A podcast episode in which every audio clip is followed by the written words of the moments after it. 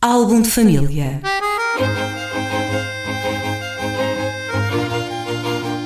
A origem e a evolução das famílias e dos seus sobrenomes.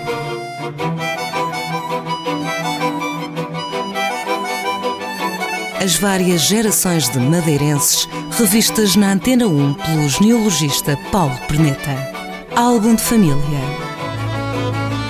Voltamos a abrir o livro aqui na rádio, o álbum de família com o genealogista Paulo Perneta. Paulo, bom dia. Bom dia. Vamos uh, para mais um nome. Na semana passada trouxeste aqui à rádio o apelido Pita e para esta semana? Sim, o Pita da Ponta do Sol e agora vamos continuar na, na zona do campanário com os Barros. Os Barros. Barros, sim. sim é um nome que se encontra ali em Câmara de Lobos, com alguma é, eu penso facilidade. Que deve, hum, não se consegue ligar facilmente todos os barros de ali mas é, eu suspeito que a origem é, é, é comum e, é, e, e, estará ligada a esta família que se estabeleceu no campanário ainda no século XV, no fim do século XV. Ora, estes barros, a história destes barros começa, para já, por um lado, com a vinda aqui para, para a Madeira e o estabelecimento na, na chamada uh, Ribeira dos Melões, que eu não sei muito bem localizar, porque ela neste momento está numa ribeira muito encaixada, muito uh, estreita, uma, quase uma. Uma garganta, digamos uma assim. Uma garganta, é, que, que fica para lá da, da Ribeira da Lapa. Mas eu suspeito que inicialmente o que se chamava a Ribeira dos Melões é a, é a que desagua na, na zona da Ribeira da Lapa mesmo, portanto do lado de cá, onde está a igreja. Porque o campanário inicialmente era conhecido como Ribeira dos Melões. Ora, estes barros que não, eh, eles não se chamavam Barros inicialmente, era, era um, Delgado.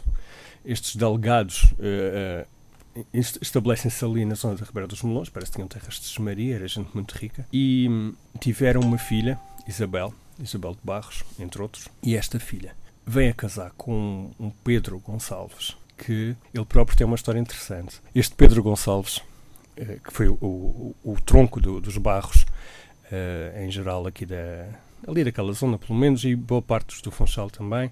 Pelo menos os barros mais, mais nobres vieram daqui. Este Pedro Gonçalves era casado no Funchal com uma senhora chamada Clara Esteves e era conhecido na, no Funchal como o Pedro Gonçalves da Clara, ou de Clara o que não é uma coisa nada comum eh, e não é facilmente explicável. A mulher com certeza que era muito mais poderosa do que, do que ele. Ele servia nas variações, portanto era uma pessoa que tinha estatuto no Funchal, mas era sempre chamado lá. Eh, às vezes aparecia como Pedro Gonçalves, mas muitas vezes aparece mesmo como Pedro Gonçalves da Clara. Quando a gente conhece mais a mulher do que o marido e a gente quer localizá-lo, fomos era, e era o Pedro da Clara, não é? E é curioso que mesmo depois da, da mulher morrer, ela morreu em 1473, ele depois volta a casar e casa então com esta Isabel de Barros, e, e, continua sendo conhecido como o Pedro da Clara. É, o, o, que, o que é um bocado curioso. Não sei se a mulher estava assim muito pelos ajustes. É, ou então há outra explicação para este Clara, mas uh, o próprio Dr. Pereira da Costa, quando fez a transcrição das variações, também pareceu-lhe que seria mesmo da, da Clarinha o, o, nome, o nome dele. Uh, este casal depois tem uma série de filhos e eles uh, depois, séculos mais tarde, não sei se 200 ou 300 anos depois, uh, andavam ali pelo Funchal e com cargos de um, militares, com postos militares, capitão ou qualquer coisa assim. E começam a usar o nome, devem ter visto quando passado se chamava Pedro Gonçalves de Clara, e eles próprios começam a usar aquele nome. Então eles, eles passam a se chamar qualquer coisa de Clara e Barros. Portanto, foram buscar o nome da, da primeira mulher Sim. do, do ano Que nem tinha ligações. Que nem tinha Pensaram que aquele era apelido. Sim. E uh, houve uma série de genealogistas que se divertiram a gozar da, da prosápia dos, dos claras, que pensando que era um nome uh, nobre de família, quando era simplesmente o nome da, da primeira mulher. Estes barros, uh, provavelmente depois, portanto, isto normalmente o que acontecia é que tinha uma linha principal, que era a linha que levava o Morgadi, que no caso até inclusivamente eram patronos do, da, de uma capela ali na Sé, onde estava enterrado um, um dos primeiros membros, não sei se seria o próprio Pedro da Clara, se seria o Pedro Gonçalves de Clara, se seria o, o filho dele, Pedro Gonçalves de Barros. Essa capela atualmente é a, é a capela do Santíssimo. Neste, nesse, nessa altura não era do Santíssimo, neste momento é a capela do Santíssimo da Sé, que fica à direita do altar da, da Capela Mor. Uh, esta linha era uma, a linha, é a linha mais conhecida, portanto é uma linha que a gente consegue acompanhar. E está mas... lá sepultado esse patriarca, digamos assim, dos, é, dos barros? Eu suponho sim. O, o padre Pita Ferreira, quando escreveu o livro da Sé, não conseguia encontrar sepultura lá, mas aquela capela sofreu uh, reformas profundas e é natural que lá por baixo esteja a tal sepultura, porque é, é realmente está documentado como tendo sido sepultado lá um, um Pedro Gonçalves, como se foram três em linha pelo menos, foram, foi o primeiro Pedro Gonçalves, depois teve um Pedro Gonçalves de Barros, por sua vez teve outro Pedro Gonçalves, uh, como acontecia muitas uhum. vezes, não sei... Um deles há de lá estar, então. será o pai ou o filho de, dos primeiros.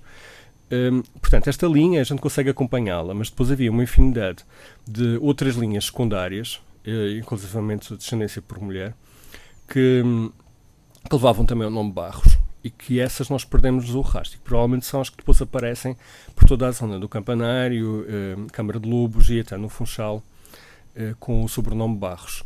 Eh, também uma coisa que é preciso deixar eh, clara é que existe, existem várias origens, como, como em quase todos os, sobrenomes. Existem, no, no, caso do Pita, que nós fizemos uh, a semana passada, não, realmente é essa uma. Mas hum, nestes sobrenomes que são mais comuns, como é o caso do Barros, existem várias origens possíveis para, para o sobrenome. Portanto, várias pessoas que se chamavam Barros, que chegaram aqui à Madeira e que podem ter dado linhas diferentes sem qualquer relação entre si. Eh, estes de Câmara de Lobos, como estão no mesmo contexto geográfico, é, é muito possível que tenham realmente uh, a ascendência comum com, com o Morgadi dos Barros. Muito bem. Fechamos então o livro neste nome, no Barros. Para a semana trarás outro apelido dos madeirenses, que será? Andrade. Nas genealogias aparecem como os Andrades, Andrades por fêmea, que não é um nome assim muito bonito, mas, mas tem uma história bastante interessante. Eu, eu depois para a semana explico-a. Muito bem. Até para a semana então, Paulo Perneta, muito obrigado. Álbum de família.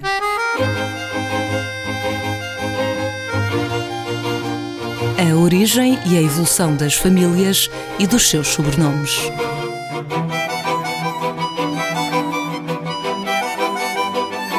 As várias gerações de madeirenses revistas na Antena 1 pelo genealogista Paulo Perneta. Álbum de família